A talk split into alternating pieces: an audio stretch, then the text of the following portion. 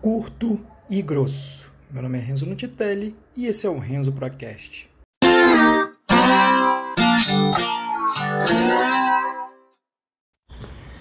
Bom, nesse episódio eu vou falar sobre então a segunda palestra da Luciana Leve e eu coloquei aqui o nome de curto e grosso para justificar o formato de um conteúdo pequeno, principalmente para o objetivo de marketing, de marketing digital. Né? Um pequeno parêntese, né? É que fui aqui na, na nutróloga, né? Então agora estou tentando é, tô, estou obeso, infelizmente, ainda no início ainda, né? É, não tô, tô tá fácil de, de, reverter. Meu peso ideal é 70, 67 quilos, na realidade seria o peso ideal, ideal, mas chegando nos 75 eu já fico bem. Tô com 81, tô correndo 5 horas da manhã e está sendo muito bom. É, porque quando você consegue correr 5 da manhã, o teu dia é muito produtivo. Talvez seja até questão para fazer outro episódio de podcast aí falando de, de produtividade. Mas voltando ao assunto aqui do do curto e grosso, né? Na realidade, eu é, isso, essa, o formato e as razões, na realidade eu não aprendi no Upload Day. E aí eu vou usar o episódio para falar das outras coisas que eu percebi na palestra da, da Luciana. Na realidade, com quem eu aprendi é, que o conteúdo curto era o caminho foi com o professor Massanori.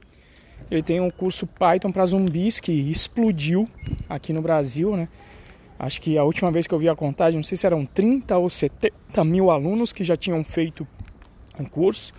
Inclusive é um curso bacana, é, introdutório à programação, introdutório ao Python. E eu sempre indico quando as pessoas perguntam sobre referência e foi justamente com o Masanori que me deu essa dica. Eu, eu tava querendo gravar uns vídeos sobre App Engine na época, acho que isso já deve fazer uns. Acho que sete anos ou mais, nem lembro, esqueci de ver lá. Tem, tem os vídeos no meu canal do YouTube, você procurar App Engine Python, você programa e o Google escala, fatalmente você deve cair nos meus vídeos aí no YouTube. E, e aí o Massa falou: Olha, Renzo, o segredo é você fazer vídeos entre 5 e 10 minutos. Porque a turma hoje em dia, principalmente as gerações é, mais atuais, não, não vai sentar o rabo para ficar vendo uma hora de vídeo aula, né? E aliás, não só essa geração, né? Eu mesmo, quando eu vejo o vídeo, eu também meço pelo tempo. Alguém me manda o link do vídeo, tem uma hora e meia, eu falo, pá, puta, fodeu, cara. Uma hora e meia, não... eu vou ter que separar um horário. Então, se for muito interessante, eu coloco ali nos favoritos para ver no momento, porque eu tenho que desprender uma hora e meia do meu tempo para consumir esse conteúdo. Né? E aí o que acontece? Se você faz os vídeos curtos, ah, o conteúdo curto, primeiro que tem essa medida da pessoa, fala, ah, são 5 minutos só, não, são 10 minutos. Né? E aí dá para você às vezes até encaixar no intervalo do seu dia, né? É, quer dizer, você parou ali para almoço, você dá uma olhada na videoaula, você teve um intervalo ali, ou de repente você está num, no estilo técnica Pomodoro, e aí você trabalha 25 minutos, tira 5 minutos para ver um vídeo. Então, assim, isso é o que eu faço dentro do curso Python Pro, inclusive. Se for ver, raros são os vídeos que passam de 10 minutos, quando passa é coisa assim, 11 minutos. E até porque eu, quando estou gravando, o meu, meu foco é ficar entre 5 e 10. Em geral, se passar de 10, eu vou regravar. Eu regravo o vídeo, é, tento ver se, se eu estou abordando mais de um conceito por vídeo se eu estiver abordando, aí eu já falo, beleza, esses daqui vão virar dois vídeos. Né? E mas tem essa, essa questão. E aí é legal porque você se força a abordar um conceito só por vez. E aí você consegue construir o conhecimento nesse um conceito por vez e no próximo vídeo você pode usar o conceito que você apresentou em qualquer um dos vídeos anteriores, tá? Então, essa é a dica do curto e grosso, principalmente no nosso nossa, nesse nosso mundo moderno, onde as pessoas não têm muito tempo, né? E, e, a atenção é disputada a tapa na internet.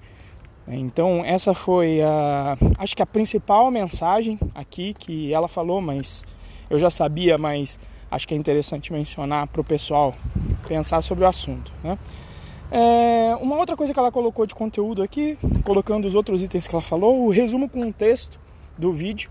É muito importante você ter esse, esse cuidado. A gente já tinha falado de metadados no, no vídeo, né? De thumbnail, do título, mais resumos com texto.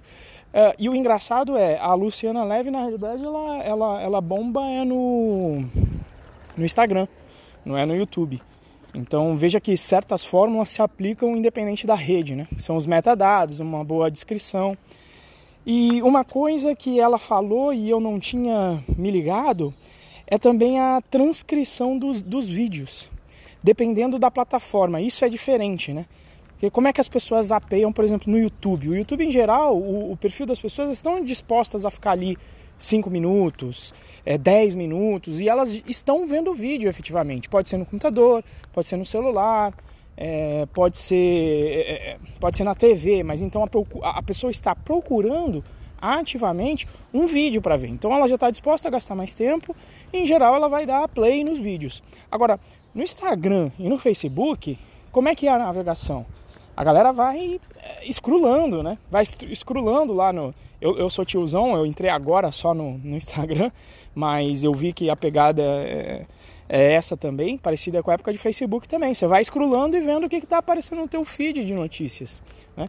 E aí a importância que ela colocou de ter a transcrição do vídeo, de ter as legendas. Porque nesse tipo de plataforma, o vídeo dá play automático, assim como no YouTube também agora, o vídeo dá play automático, mas ele dá play sem som. E aí, fatalmente, né? Quando tem legenda, é, é, é absurdo, assim. Quando tem legenda, a pessoa presta mais atenção e dá para saber do que se trata o vídeo, né? E até ela fala de, de tomar o cuidado de colocar também, né, nessa primeira etapa do seu vídeo, imagens que sejam relevantes para o tema, para também chamar a atenção da pessoa. Né? Então é, faz muito sentido isso aqui, a parte da transcrição.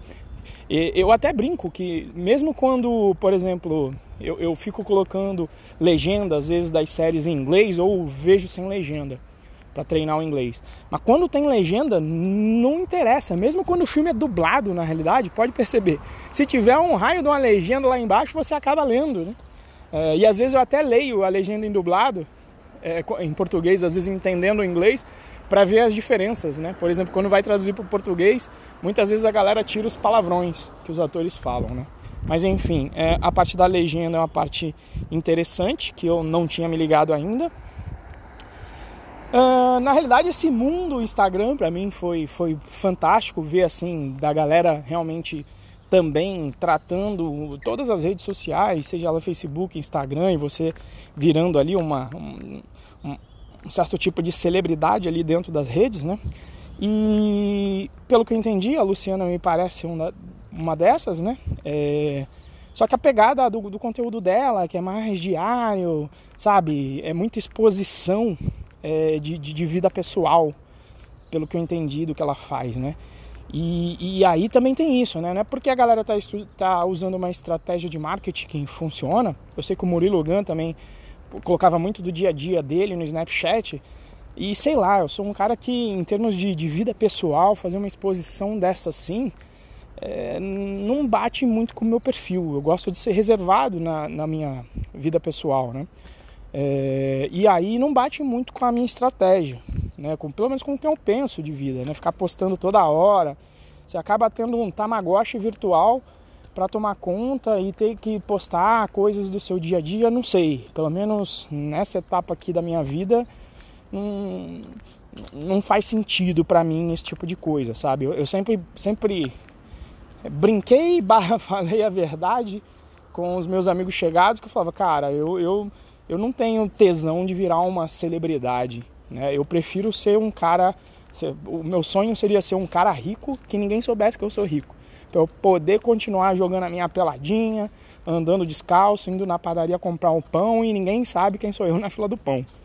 É, esse para mim é o, é, sei lá, é o ideal de sucesso para mim. Eu acho que as celebridades elas pagam um preço muito grande pela fama que é ter a sua vida escrutinizada, medida, toda hora na mídia e que, sei lá, eu, eu enxergo isso como um fardo.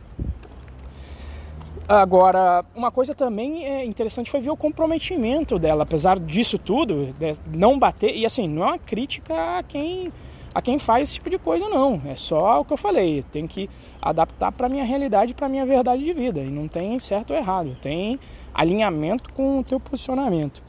E assim, olhando pelo ponto de vista dela, é totalmente alinhada e focada no negócio dela. Tanto é que ela estava falando um negócio que eu não.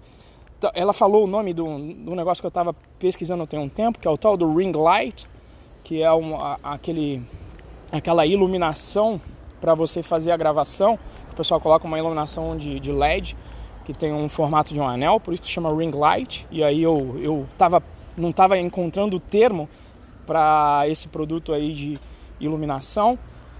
Eu ainda vou testar o guarda-chuva de iluminação de, de fotógrafo da minha esposa para começar a fazer as gravações uh, de maneira mais profissional, um pouco mais iluminada, mas se não funcionar, eu vou procurar o ring light Uh, aqui na realidade teve várias coisas no Instagram aí que eu não manjo nada, e, mas eu anotei aqui pra, pra ficar, né? IGVT, Feed, Histories. Uh, e aí ela fazendo séries também, que é bem interessante, que ela falou que inventou umas rapidinhas, que é para mandar os, os, vídeos curtos, né? E importância do conteúdo também, é, as características, né? Para o seu conteúdo chamar a atenção, tem que ser relevante. Se ele for nichado, melhor ainda, né? Quer dizer, o do curso de Python. Putz, é, é, o nicho do nicho isso aí, né? Você tem um nicho de tecnologia e aí comunidade Python ainda é um nicho dentro do, do mundo de tecnologia, né? E de alto valor, obviamente. Né? Então é, é, a proposta também aí que eu, que eu vou identificando do curso também. É, alto valor, principalmente no mundo em que as profissões estão sendo substituídas por automação e aí, na minha opinião, a regra do jogo é você entender isso e em vez de ficar chorando, se prepara. Se o mundo vai ser automatizado, a pergunta tem que ser: o que, que eu faço para para surfar essa onda e não ser levado por ela, né? E não ser afogado por ela. Né? Então, um dos caminhos óbvios, é, já que a automação está bombando, é aprender a automatizar as coisas. E é por isso que o curso existe, por isso que o mote que eu estou pegando agora é para a galera que tem medo de desemprego, eu estou fazendo o curso justamente para colocar essa galera na área de TI. Né? Então, é, essa foi uma dica aí bem interessante dela, beleza?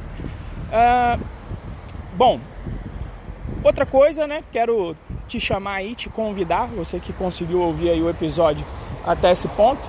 Já temos aí é, quatro pessoas no grupo de Telegram aqui do curso. E aí por que grupo de Telegram, né? O Telegram funciona como um WhatsApp, para quem não conhece, só que ele não tem limitação do número de pessoas em uma sala. Então você pode ter, na verdade ele tem, mas é uma limitação de 200 mil pessoas em um grupo. Né? Então eu acho ele mais interessante. Para o desenvolvedor você pode até construir bots, que são basicamente é um programa para interagir com a, com a galera dentro do canal. Talvez no futuro eu faça isso. Por isso que eu estou usando o Telegram, apesar de eu saber que não é não é mainstream aí para turma. Mas a, o pessoal de dev utiliza muito o Telegram. O pessoal costuma preferir o Telegram ao, ao WhatsApp.